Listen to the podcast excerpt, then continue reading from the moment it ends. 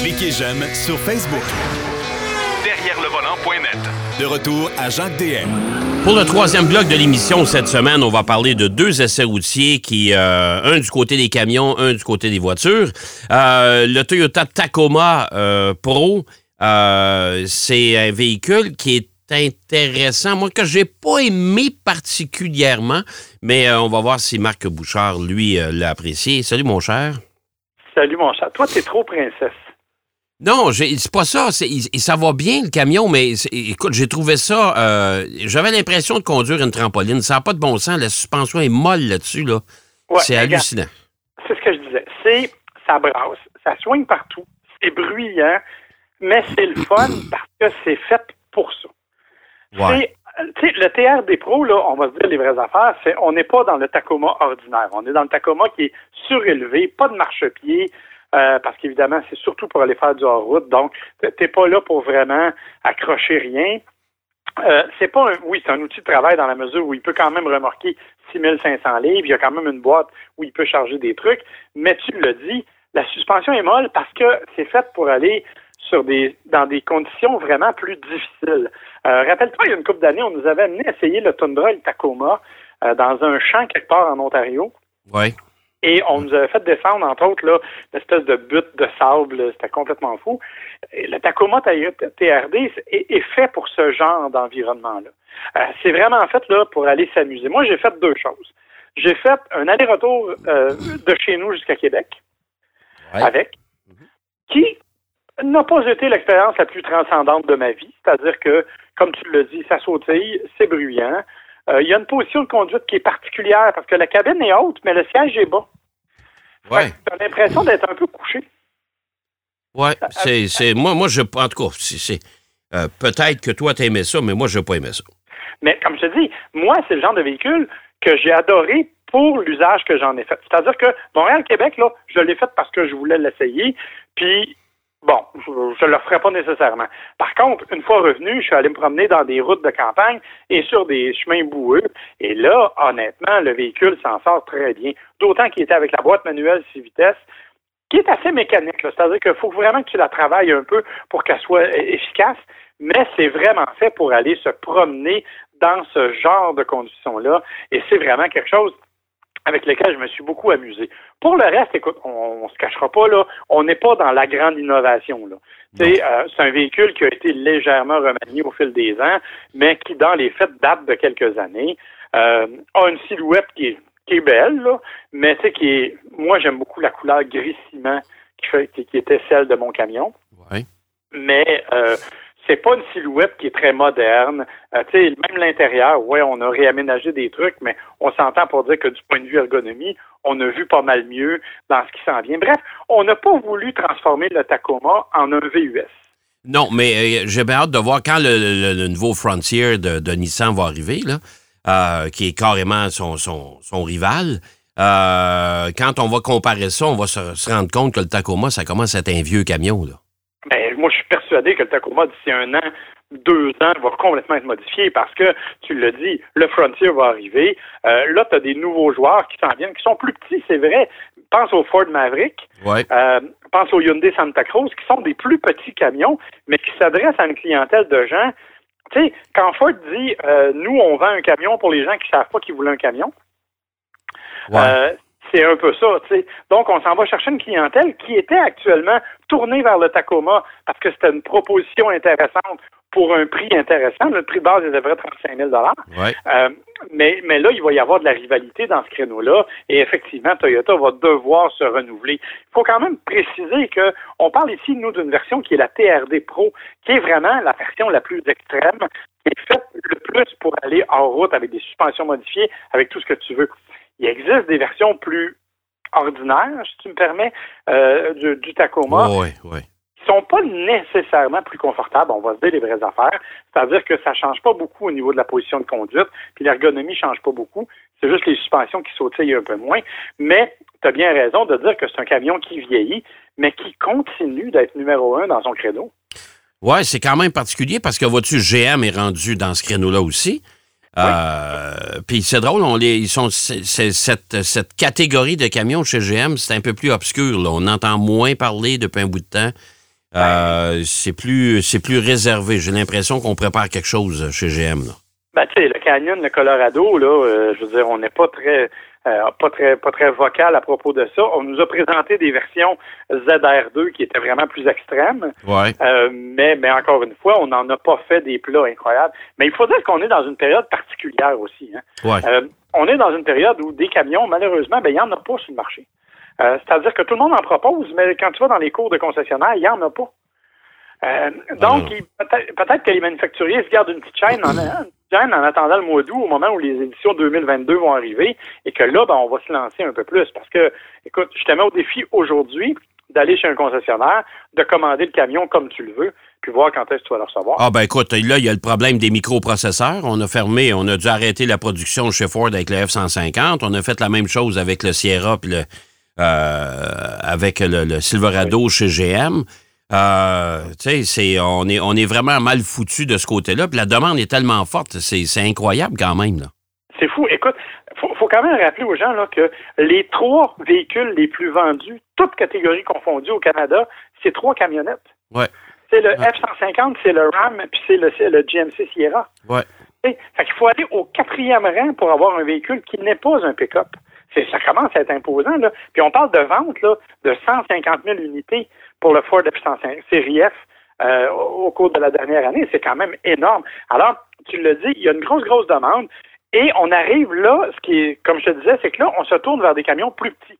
Euh, du côté de chez Ford, on l'avait fait avec le Ranger, avec plus ou moins de succès, hein, on va se le dire. Euh, le camion n'a pas remporté le succès escompté. Les gens s'attendaient à une petite camionnette économique qui se sont trouvés face à un gros camion de 45 000 euh, pour lequel, pour un peu moins cher, tu peux avoir un F-150 un peu moins équipé, mais quand même. euh, ouais, puis le, 150. puis le Ranger, on s'entend qu'il est gros. euh, il est gros comme un F-150 de, de, de, de- quelques générations auparavant. Là. Exactement. Donc, donc, on a un petit peu manqué notre coup du côté de Ouais. chez, chez Ford avec ça. Euh, donc, le Tacoma demeure, à mon avis, le véhicule qui répondait le mieux aux besoins dans cette catégorie-là. Mais là, la question, c'est est-ce que les gens qui achètent ça vont vouloir se tourner vers un peu plus petit? Avec, bon, je, te- je te parlais du Maverick, euh, le Santa Cruz euh, et, et d'autres, le Frontier, entre autres, de Nissan qui s'en vient. Ouais. Donc, euh, ju- jusqu'où les, les gens-là vont se tourner vers une autre option? Et là, ben, c'est là que Toyota va devoir réagir rapidement et nous présenter une version remodelée. Mais en attendant, comme je te dis, c'est un outil de plaisir. OK, on va se dire les vraies affaires. Là. On n'est pas dans le confort, on n'est pas dans, le, dans la modernité, dans la connectivité à n'en plus finir, mais c'est un outil de plaisir agréable que le Ta- Tacoma TRD Pro. Non, puis euh, moi, j'ai l'impression que la, la- la prochaine guéguerre là, dans les camionnettes, ça va être justement du côté du Maverick, du Santa Cruz. Euh, même chez Honda, euh, on a arrêté, on peut pas commander de Ridgeline pour l'instant. Il y a quelque chose qui se prépare là aussi. Euh, parce qu'on veut, on veut euh, probablement euh, être en mesure de rivaliser avec ces deux nouveaux joueurs là, dans la catégorie.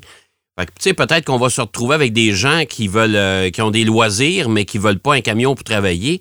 Ben, ils vont laisser tomber euh, justement les F-150 et les Rangers de ce monde, puis on va se garocher dans les, euh, dans les camionnettes encore un peu plus petites, mais qui ressemblent plus à un SUV avec une boîte.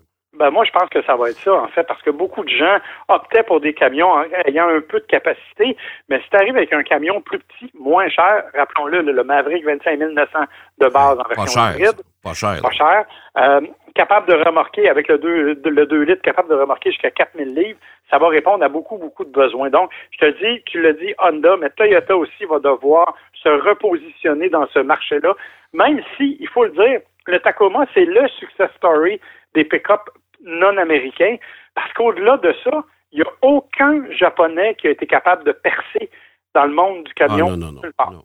Non, non, non. Écoute, Nissan a abandonné son Titan au Canada. Euh, ça n'a pas fonctionné. Euh, regarde, même le Tundra, c'est pas un gros vendeur chez Toyota, on s'entend, là. Non, absolument pas. C'est pour ça que je te dis, euh, le Tacoma est celui qui a le mieux tiré son épingle du jeu jusqu'à maintenant. Euh, J'ai pas l'impression que Toyota est prête à céder son trône si facilement. Donc, euh, ça devrait évoluer pas mal au cours des prochains mois. Bon, OK. Fait que, euh, écoute, on laisse le merveilleux monde des camionnettes de tout format, puis on va s'en aller du côté de BMW avec la version 330e pour... Euh, bah, c'est une version hybride, dans le fond. Ouais, hybride branchable, en fait. Ouais. Comme tu le sais, au mois de juin, la JAC fait toujours le mois éco, qui est un mois où on est invité à, à parler de voitures électriques et à essayer des voitures électriques. Puis moi, dans ma grande bonté et ma grande intelligence, je me disais, je vais booker la BMW E, ça va faire partie de ça. Ben finalement, elle n'était pas sur la liste. Mais c'est pas grave. Bon. OK. c'est pas grave, je l'ai quand même conduite. Et j'ai été quand même charmé par cette voiture-là. Au-delà du prix. Parce que, bien entendu, là, on va régler tout de suite. Là. Moi, j'avais la version 330 euh, X-Drive qui valait 65 000 C'est C'est c'est beau. beaucoup d'argent pour une berline intermédiaire. Exactement. C'est beaucoup d'argent pour une berline intermédiaire, euh, mais elle a quand même des avantages indéniables, euh, entre autres une puissance de 288 chevaux, ce qui n'est pas négligeable. Euh, en- entre autres, un mode X-Boost. C'est-à-dire que quand tu, l'appelais en- quand tu la places en mode sport, ça marche un peu comme le, le- le système Curse en Formule 1. là. OK? Euh, quand tu la places en mode sport, que tu gardes l'accélérateur à fond, tu vas avoir 40 chevaux supplémentaires qui vont se développer pendant 10 secondes. OK? Donc, si tu as besoin d'un mouvement rapide, d'une accélération, d'un dépassement plus, plus appuyé, ben, tu peux compter sur cette puissance supérieure-là au moment où tu en as besoin. OK. Euh, ce qui est quand même assez unique et innovateur comme système qu'on retrouve pas beaucoup sur d'autres véhicules de cette nature-là. Euh, pour le reste, écoute, c'est un petit moteur 4 cylindres 2 litres, euh, turbo bien entendu, moteur électrique et une autonomie électrique. Écoute, c'est sûr que c'est un petit peu, un petit peu poche. C'est 32 km qui est annoncé. Oh, puis ça, écoute, c'est vraiment toujours dans des conditions hyper idéales, tu sais, on Ben, s'entend. j'ai été étonné de ça. par Ah exemple. ouais? OK. Remarque, il faut dire que moi, je l'ai conduite dans des périodes euh, où il faisait quand même beau. Ouais. Et c'était un peu avant la canicule. Donc, j'avais pas la climatisation dans le fond non plus. Euh, et bon, j'ai fait en général 30, entre 31 et 33 kilomètres. euh, avec la voiture en mode 100% électrique. Il faut dire que, bon, évidemment, au freinage, tu récupères une partie de l'énergie et tout ça. Euh, donc, c'est surtout en zone urbaine que c'est intéressant, parce qu'une fois que tu arrives sur une grande route, ben là, tu oublies ça, là, c'est, c'est à peu près inutile ou presque. là Ouais. sauf pour le, le, le petit boost de, de, de puissance supérieure que ça te procure. Euh, pour le reste, ça demeure une voiture intéressante parce que c'est une série 3, puis que les séries 3, tu le sais comme moi, c'est des véhicules qui sont le fun à conduire. Ah, c'est sûr. C'est des voitures qui sont chez BMW. La, la, la particularité, elle est encore vraie, ce sont des voitures de pilote. Ouais. Tout est tourné vers le gars qui conduit ou la fille qui conduit et, et, et moins un peu pour les passagers. Donc, évidemment, on ne compromet pas le confort, c'est pas ce que je veux dire, mais euh, les commandes, l'ergonomie, la façon dont c'est fait, c'est vraiment tourné vers le pilote. La sensation de conduite, le dynamisme, évidemment, dans le cas d'un hybride comme celle-là, la direction est peut-être un peu plus paresseuse, je te dirais, et euh, on ressent un peu le poids supplémentaire des batteries, même si les batteries sont pas si grosses. Ouais, mais ça fait rien, ça ajoute du poids quand même au véhicule, là, on s'entend. Exactement. Ouais. Fait que ça ajoute un, un poids euh, quand même, je te dirais, un peu plus imposant au véhicule. Tu sais, on parle quand même d'un véhicule qui fait plus de 4000 livres. Ouais, c'est Euh, beaucoup, hein? C'est beaucoup pour une berline de cette nature-là. Là, m'a dire, ça commence à être... euh, par contre, évidemment, l'intérêt, c'est au niveau de, de l'usage électrique. C'est-à-dire que quand tu fais un 0-100, ben, tu as le départ qui, était, qui est assisté en mode électrique. Ouais. tu le fais en, en- à peu près 6 secondes. Ce qui est quand même fort, fort euh, décent, je te dirais, pour une berline de cette nature-là. Mais, mais, on, mais, mais on s'entend que cette BMW-là, cette version-là, c'est une version de transition parce qu'on sait que BMW va déjà lancer ses premiers véhicules tout électriques. Là. Oui, exactement. Donc, il y aura la, la, la iX et la i4 qui vont arriver, qui vont, euh, je me rappelle plus, c'est i4, i4M même, il y aura une version sportive de la i4M euh, qui vont arriver, bien sûr, euh, euh, bientôt. Puis évidemment, ça, ça va être 100% électrique et ça va être un autre monde au niveau de la finition aussi parce que on a beau dire ce qu'on voudra, on est quand même, même si la série 3 elle est jolie, on est quand même à l'intérieur d'un système qui n'avait pas évolué beaucoup au niveau de l'infodivertissement, par exemple, depuis quelques années, qui est assez assez standard dans la version de la euh, plug-in hybrid. Et en tout cas, moi, comme je te l'ai dit, la voiture que je conduisais valait 65 000 à cause de certaines options. Si tu la prends de base, elle est quand même à 55 000 Alors que si tu vas te chercher une 330 ordinaire, avec rouage intégral quand même, mais tu pars à 49 000 Il y a toujours Ah. bien 6 000 piastres de moins. Ouais, c'est- une différence qui, qui, euh, qui aide pas la cause. Non, exactement. C'est que là, à ce moment-là, il faut vraiment que tu sois dévoué à la cause environnementale pour accepter de payer le montant supplémentaire. Euh, en revanche, comme je te dis, oui, tu bénéficies d'une certaine accélération différente et bon, tu peux la mettre en mode électrique, mais mais c'est pas euh, c'est pas concluant, je te dirais. Par contre, pour le reste, ça demeure une BMW dans tout ce que ça implique. Automatique 8 rapports, rouage intégral et tout ce que tu voudras. Donc, euh, une voiture qui est quand même agréable à conduire.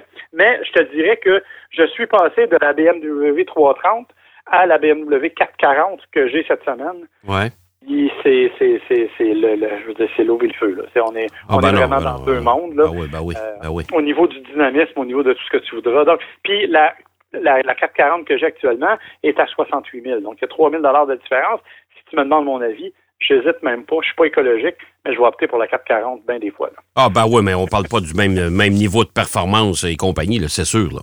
Ça, c'est Non, mais ce que je veux dire, c'est qu'à prix égal, Ouais. si j'ai le choix entre une hybride branchable de 32 km ou une voiture qui me donne du plaisir comme la 440 le fait, yish, le choix est pas trop dur à faire. Non, non, Alors, tout à fait. C'est là que ça n'aide pas la cause et c'est là que ça convainc pas les gens de se tourner vers l'électrification. Yes, c'est ça. Mais euh, on n'aura pas le choix parce que de toute façon, ils s'en viennent avec quelque chose de plus, euh, pas mal plus Oh, étoffé dans les prochains mois. Hey, merci, mon cher Marc. Toujours bien fait plaisir, agréable. mon cher. On se donne rendez-vous la semaine prochaine. Ouais, je vais te parler de la Mac E que je conduis cette semaine. De toute beauté. Merci, mon cher.